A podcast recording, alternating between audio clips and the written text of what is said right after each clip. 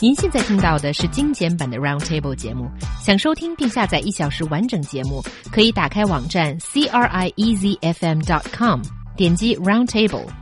Podcast 用户可以搜索圆桌会议。An 80 year old passenger was told to get off the bus in China's Sichuan province because no one was there to keep her company. Is it acceptable for the bus driver to deny the senior citizen entry on the bus? So, guys, what do you think of this story? Do you think it's really that obvious? Ageist and discrimination towards that older lady.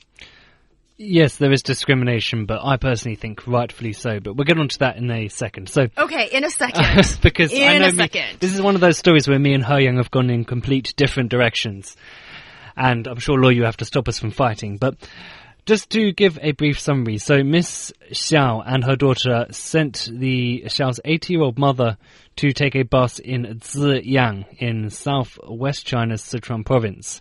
However, when Xiao and her daughter were ready to leave, they heard the driver shouting, "Get off!" And her mother uh, had to get off because uh, she no one accompanied the old woman. After the driver refunded them, Miss Xiao had no choice but to help her mum off the bus. Xiao's daughter felt embarrassed and started a post on a local forum to express her dissatisfaction. And netizens have been getting behind this and saying, yeah, you're right, that is ageist and that's discrimination. And He Yang's smiling. You, you agree that this is discrimination? Yes? Um, I'm just smiling at you because you're pretty. Thank you. yeah, so basically this is a really uh, it's it's a terrible situation to be at, right? For the bus driver.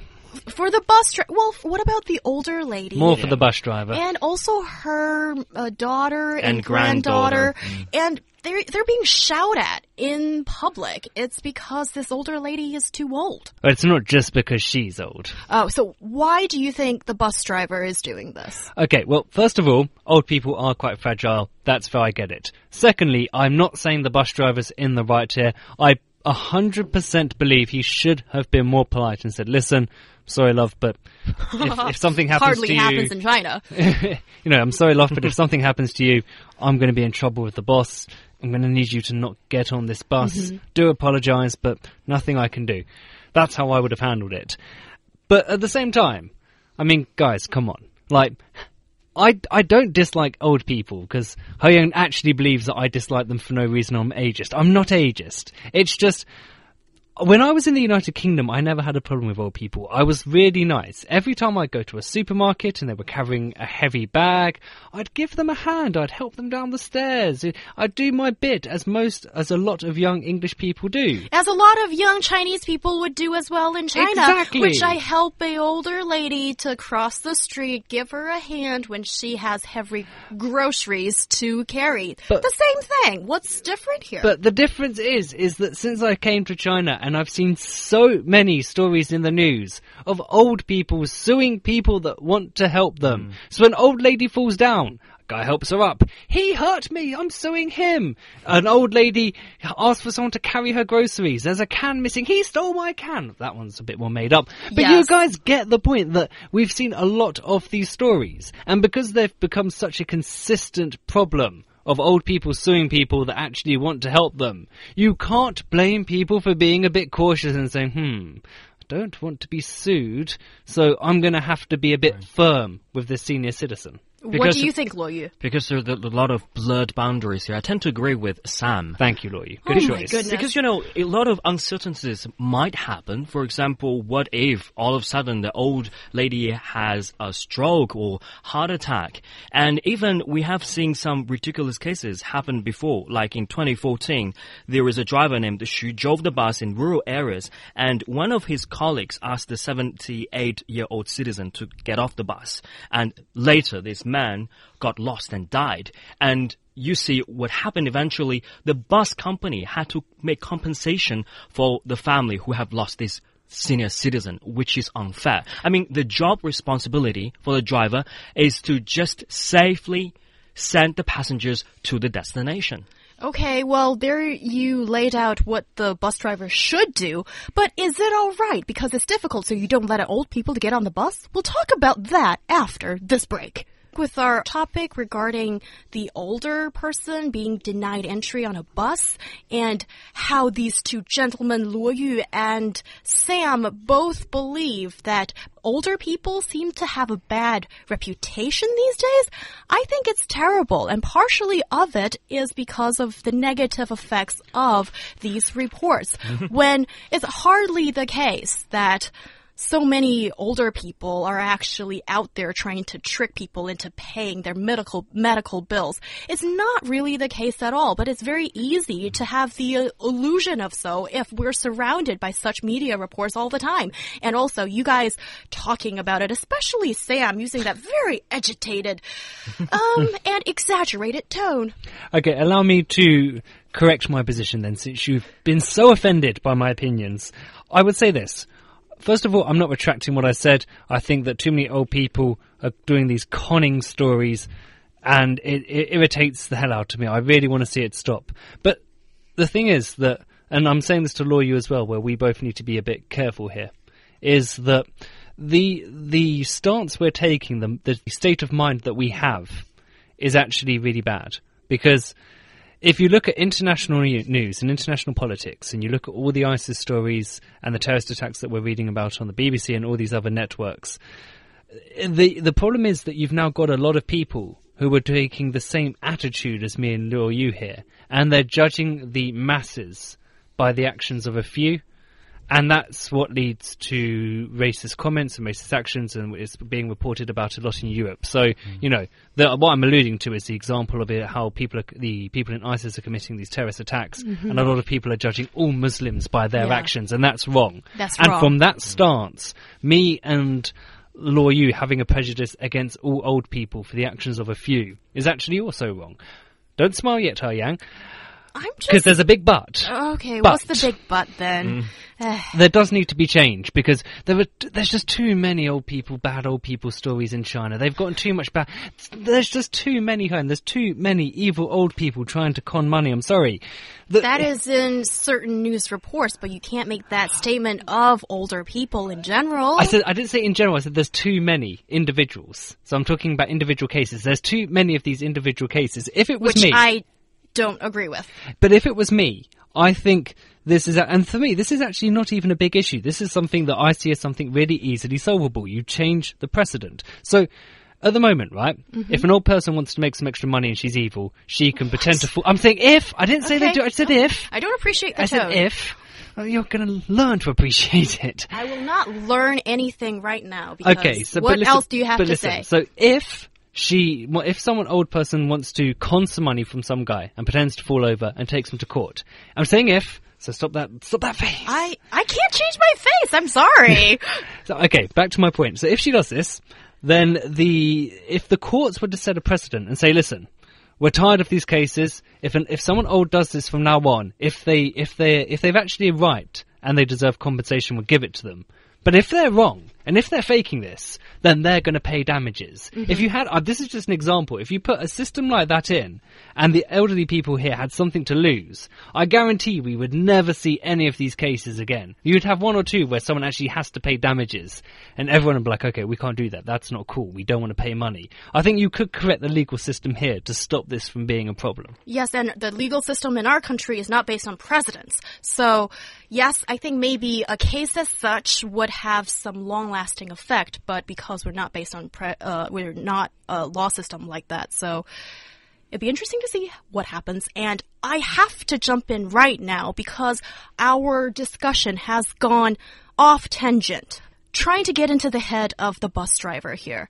It's hardly that it is only that he's thinking some old person is gonna scheme me of money. There's also many cases or the majority of the situation that is when an older person legitimately has a heart attack or just isn't feeling well on a bus. And that is a legitimate uh, situation to be in how do you deal with it? What the bus driver right now and you guys seem to have adopted as a solution to that condition is simply saying, I don't want the trouble, so get off. Is that the way to solve a problem as such? And so many problems we see in society just because it's too much of a fuss. Hmm. So you just say, don't even enter. Don't get on board. And that's it? Aren't we better than that as a Chinese society? It's a very disappointing and sad story. The reason being the roles of the bus drivers, the bus companies, and the elderly people haven't been explicitly defined. Well, the driver has a lot of concerns. He's concerned about the injuries. The injuries might happen on the bus, like I've mentioned. Uh, what what all of a sudden the uh, there was a heart attack on old people, and what if the old people have Alzheimer's diseases? I mean, a lot of situations he cannot control, and when bad things happen, it also the society uh, will blame the bus drivers, and the bus company will carry extra burden that is not supposed to be carried. So, from my perspective, into the future, I think a lot of changes have been made. Define the roles clearly. I mean, something bad happens will not uh, fall on the shoulders of the bus companies and bus drivers. The only job description for the bus driver is as I've mentioned, safely carry the passengers to the destination. And uh, for some of the elderly people, if they're old enough, for example, over beyond 85 or 90 or 80 years old even, they have to be accompanied by some of the relatives. What if something happened? You can't tell just from the appearances, right? And also, for some of the bus routes, it also it could be changeable. For example, we can have some buses specifically on certain routes for some of the senior people, like in Beijing. A lot of senior people, you, uh, they live in central urban areas like Shichahai or Ping'anli or That areas are loads of loads of um, uh, senior people. You can design some of the buses specifically for elderly people with the time interval, say, um, being 30 minutes. And on the bus specifically, there are extra manpower. For example, there will be a safety officer will be in charge of their health and look after them very well. And those elderly people, these passengers will be given priority if they want to get on the bus and they will be looked after by actual manpower. Otherwise, it's just not appropriate for old people to get on a bus. I totally understand the old people felt to some extent humiliated, but the roles of the bus uh, companies really have to be redefined. Well put, Luo Okay, and I think you make some good suggestions, Luo Yu. But the part I can't really agree with you is having a special person employed on board just to look after older people. Because the that's the bus specifically for senior people a bus for senior people. And those people will be given the priority to get on a bus. I mean, how you, I know you don't want to accept this, but the bus isn't out to provide a service. They're out to make money by providing a service. And for old people, there's a cost benefit ratio here. The co- you know, the benefit of their, what they pay to get on the bus against the potential cost of something happening to, happening to them, and then that company's insurance rate skyrocketing. You've got to take it into account. We can't ignore it. So yes, in a perfect world, it would be nice if everyone could be treated equally. But as far as these companies are concerned, insurance, you know, taking insurance into consideration, there are different risks for different passengers, and they've mm. got to protect themselves. They're here to make money, first and foremost. Yes, making a profit is how capitalism works. But as a socialist country, I think there's always, there should be consideration for people. And also, I just wonder when a lot of people are having this discussion and say, oh, old people this, old people that. Let's just say in like a few decades, when you are that older person, would you be having the same kind of argument? Mm. I understand what Sam you're saying, mm. what Yu you've been saying, but sometimes I just feel maybe it's me being a bit of an idealist here, but shouldn't there be a little bit more as a society we can give to those people who are a little bit older, a little bit more vulnerable than the majority of us? That is just my question there. And, and there are so many messages regarding this uh, topic discussion from our WeChat listeners. There is, oh, Hong Lin she has a personal uh, message for Sam. Oh, no. Yeah, she says, "Calm down, Sam." Um, sh I think she just really likes you. I'm not going to read out the rest of it. Oh, Yeah. So it was a good message. yeah, I don't to avoid it become too cheesy, you know. But you know Oh, that whatever there- you said, Hongling, I'll read it after the show. Thank you. Yeah, she's very supportive of you. And Yue says, now what I see is that 70 something year olds and 80 something year olds are often refused to get on a bus or even in uh, taxis. Well, I- I'm a little bit shocked. Um, um, offering us a firsthand um, anecdote on what she's witnessed, and this is a huge problem. We are in an aging society now. Yes. Unless you address the demand of older people, I don't know how we can uh, progress as a civilized society. I I don't want to come out. I just want to make this one quick point. I don't want to come out as too narcissistic here. Although the point I'm going to make, I think, can only be said in a narcissistic manner. But guys, I treat my body like a temple. I'm in the gym three to four times a week. I eat healthily. I don't eat pork. I don't smoke. I don't drink.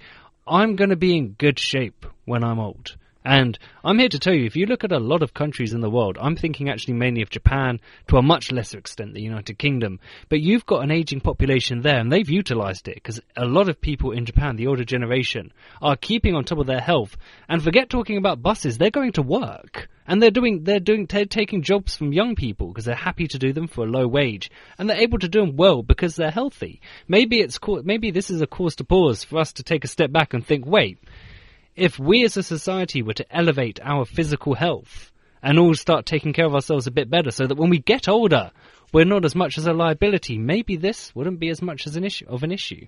Yes, I think that is one thing, but there is going to get to a point when you are too old. Or there is going to get to a point when you are not completely healthy. So I think it's really important for the government and society to mm. come up with a more not so ageist mindset. That's all Yeah. I'm asking for. And this is something that we need to have solutions for. Otherwise, we're going to see these kind of circumstances more and more as more and more of us get old in this aging society. I think we'll be uh, looking forward to seeing a lot of organizations, um, you know, catering to the needs of the senior people as the society is aging, and we will become old eventually. So you will see the, I think, you know, a lot of welfare programs will be launched by the government, like the specifically designed uh, bus routes for those senior people, and it has to be free. Um, for those senior people as well.